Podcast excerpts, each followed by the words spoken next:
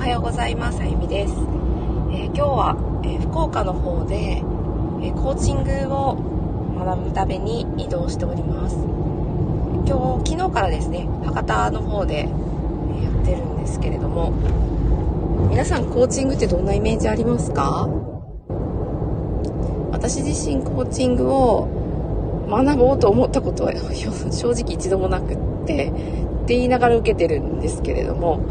まあ、コーチングっていうのはなんかね、こう誘導されるようなイメージがあって、まあ、一番最初の体験だとか、え私自身がコーチっていうものと触れたのが、まあ、うん、スポーツをする場が多かったので、スポーツの、まあ、コーチですよね。えー、そういったイメージが強くて、なんかね、あのー、導かれるっていうようなイメージもあるんですけど、自分の意図と反した時のこう対応の仕方がわかんないみたいな。かそんなイメージがあって、コーチングっていうのを、どっちかっていうとこう、敬遠してた。うん、自分で自由にやりたいっていう、なんかそういうイメージが、私の中で強くて、えー、なかなかね、まあ、コーチングを学ぶっていうことはなかったんですよね。ただまあ、仕事を変えて、コーチングっていうものに、なんかやたら触れる機会、触れるというかね、そういうことをされている方とお会いすることが多くて、特にその仕事の場面で、うん、コーチングの手法を使ってとか、なので、それを体験すると、ますます正直ちょっと私のイメージと違って、仕事上でなんかこう、なんだろうな、仕事の内容を整理してやるっていうのには向いていたんだけれども、じゃあそれを私自身が使って自分の仕事で、えー、自分の仕事を伸ばしていくために使いたいかと言われると、なかなかそのピンとこなかったですね。体が動かない。私の反応として体が動かないっていうのはもう一番正しい反応なので、まあ、そのし体の反応を信頼して受けてなかったんですよ。もうずっと気になっているコーチがお一人いらっしゃってですね、えー、NLP コーチング、英語コーチングスクールかな？ちょっと正式名称間違ったらごめんなさい。えー、そこの代表されている南山幸喜さんという方がいらっしゃって、うん。まあ、コーチング、コーチというよりは、その人のポテンシャルを最大限に開花させるノウハウを、えー、持って、えー、ポテンシャルをこう最大化させるっていうのが、まあ、彼の能力だなって思うんですね。で、それをかつ、その人の手でこう、こねくり回して拡大するっていうよりは、その人がもともと開けばあるものを気づかせて、自分で気づくように、まあ、導くので、なんかコントロールもそもないんですよね。なので、自分で気づいて自分でやっていって、あ自分が分かっていたっていうあのシンプルなんですけれども、そこに何が必要なのかっていうのを、初日はあ半日ぐらいかけて、それを話を聞きました。なので、コーチングの手法と言われるものが世の中にあるのは知っているんですけれども、そこに入るのはもう本当に数時間経ってからみたいな。まず大事なことがあります、みたいなね。えー、コーチングスキルとは、ではなく、コーチングスキルの前に、コーチをする前に、えー、大切なことがあるっていうことを、えー、学びました。で、それはですね、多分ほとんどの方が納得すること、うん、で自然と、えー、どんなものを提供する場合も、それを見ている。それを狂わせているものも、そこに関わっているっていうね、すごい、あの、含みを持たせて言ってますけれども、えすごい抽象高いですけど、えー、何かっていうと人格であるって言われて、はあ、当たり前よね、と思いながら、でもやっぱそうか、と思って、それを、えー、その人格であるって言われるだけだと、なんか自己啓発も、っぽいですけれども、うん、そこをですね、えー、また今度は理論的に、量子の側面とか、えー、脳の側面とか、心理的なこととかですね、含めて、えー、お話しされて、まあ、この NLP コーチングっていうのは、まあ、ベースはいろいろね、あの、学ばれて、いろいろやられてきた中で、まあ、いろんな方の有名な方のこう手法も取り入れてはいるんだけれども、それをこう自分が必要なところをカスタマイズしてメソッド化されたのは、えー、南山幸喜さんっていう方ですね。私よりも本当に一回りぐらいお 若くて、まあ、本当に人格優れた方なので、何歳なのかなってこうお話ししていて、ちょっと錯覚に陥るんですけど、完全に平成ボーイですね。もうびっくり。昭和の私からするとびっくりなんですけれども、うん、それでもやっぱりね、すごい人格者だなと言われて改めて思います。ので、あなたのあり方がまず第一っていうことをおっしゃるんですよね。で、そのあり方っていうのはきちんとしておかなければならないみたいな、それなんだろうな、身なりを整えてとかそういうことじゃないんですよね。その身なりを整えたいと思うその元になっているものは何かっていうことですね。えー、何があなたをそういうふうに思わせている根源なのかっていうところが、えー、とても重要。で私たちは全ての行動に実は意図を持って動いているはずなんですけれども、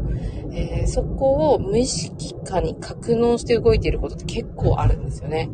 まあトイレになぜ行きますかって言われるともうなんかね、行きたいからとしか言いようがないと思うんですけど、なんかね、そこでどんなパンツの脱ぎ方をしますかとかね、お風呂に入るときに何からよく脱ぎますかと言われてもわからない行動って結構あるじゃないですか。あれはもう本当にね、人が無意識で生きていけるように、行動パターンある程度すり込んでとか、あ信念と呼ばれる、えその人が大切にしているようなことを、もうインプットそのカスタマイズされて、デフォルトで入ってるんですよね。あそこを、えー、基準に作られている。iPhone と一緒ですね。えー、この人のスマホにはこのアプリは標準装備で入ってるけど、いらないって思う人にはそのアプリは外れえー、ないっていうね。うん、単純にそんな感じかなって思いますけれども、うん。なので、えー、そこら辺がね、とっても、えー、人間重要で何か提供するときは、そういうことを基準に、え、その人のあり方っていうところを、え、相手は見てコーチを、コーチングを受けている。でいわゆるね、ラッポート形成っていうことは、言われますけれども、その、ラポートを形成する信頼関係を結ぶっていうのはですね、えー、本来であれば、自然と行われること。うん。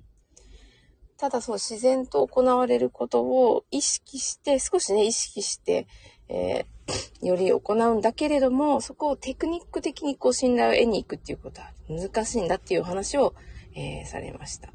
それはですね、やっぱり数を重ねるとテクニックで信頼を築きに行くとバレるんですよね。気づきませんか？私もなんかね、このお店に行くとすごく居心地がいいなみたいな時あるんですけど、なんかね、そのテクニック的に来られて、なんか最初はね、すごい話しかけてくれて、みたいな。それでもやっぱり気が合わないとなかなかその信頼関係築けないし、えー、なんかね、やっぱりこの人は仲間なのかっていう潜在的にリサーチする能力っていうのが、無意識に働いているのが人間なので、まあ、共通点を探しに行ったりとか、えー、そんな行動をとるんですよね。それはまあ何をしたいかってこう信頼関係を築くというか調和していきたいんですよ、人は。特に日本人はこう集団で生きるっていうことを多くしてきたと思うので、孤立して生きていくっていうよりは、集団で、えー、みんなで協力して調和で繋がってっていうのを求めていく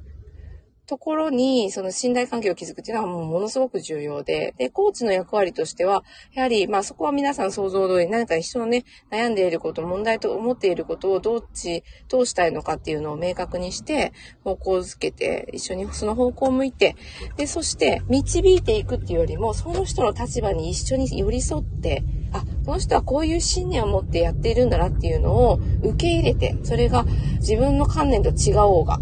いいとか悪いとか自分の観念で判断するのではなく、あると思うんですよね。僕はこっちの方がいいと思うけど、でもその方はそれを望んでいない。場合は、あそこに寄り添って、えー、どちらの方向を向いていくかを一緒に見ていく。うん、そうすることで何が生まれるって、えー、信頼関係がまず生まれて、えー、本当の、本当のところが見えやすくなる。ただもっと潜在的なところを掘っていきたいんですよね、本当は、コーチとして。えー、それはなぜかっていうと、なぜそういう望みが出るような状態、もしくはそういう人生を今、歩んでおられるのかっていうことですね。えー、まあね、簡単に言うと、うん、昨日、ね、例でたくさん上がっていたのが、なんか恋愛の話とかが多かったんですけど、まあね、なんかこう、芯、見てる角度がですね、あの、違うっていうことで、その人の捉え方がいろいろ違うんですよね。で、なんかね、彼女がいて、彼氏と一緒に、えー、ご飯食べるんだけど、彼氏がもうどんどんどんどん先にご飯食べちゃって、まあ、じーっと彼女が食べるのを待ってる、見てる、待って見てる。まあ、それ見て彼女は、ペースを合わせてよって思うんですよね。見てるだけですよね。うん。まあ、そこになんでその思いがね、えー、隠れているのかっていう。面白いですよね。それはなんか、なんかね、せかされてると感じてるとか、せかされてると感じている、感じるその元の体験とかあるわけなんですよね。親から人のペースにね、合わせてご飯を食べなさいとか、あと、何かね、その、そういうふうに合わせて食べなければいけないとかっていう観念を、もう生まれながらにして、おぎゃーから持ってる子はいないので、そういうふうに育てられてきたとかですね。なので、そういうものがそういうふうに発言を、彼氏に向けての発言をさせるわけなんですけど、そこに対して、まあ、嫌悪感を感じたりとか、そうすべきだと、正義感を感じたりとか、人ってそういうふうに、えー、感情が動いていくんですけど、そこの感情自体を本来であれば、その今、本当にそう持つべきなのかっていうね。彼氏さんはそのね、ペースを合わせるのは、合わせるっていうことが正しいということは本当ですかっていうことなんですよね。本当なんですかね自分のペースで食べたらやっぱダメなんですかね世の中でね、えー、それが本当なのかって聞かれると ちょっとわからないみたいなね、本当かな？うん、そこまで言われるとちょっと違うかもしれないみたいな。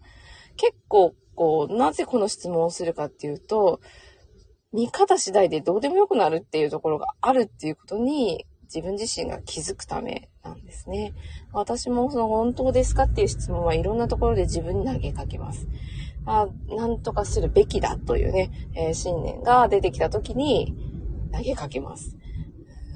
そうすると、えー、楽にですね、受け入れる、相手を受け入れることができる。うん。あたくさんのコーチの方、世の中にいらっしゃるかとは思うんですけれども、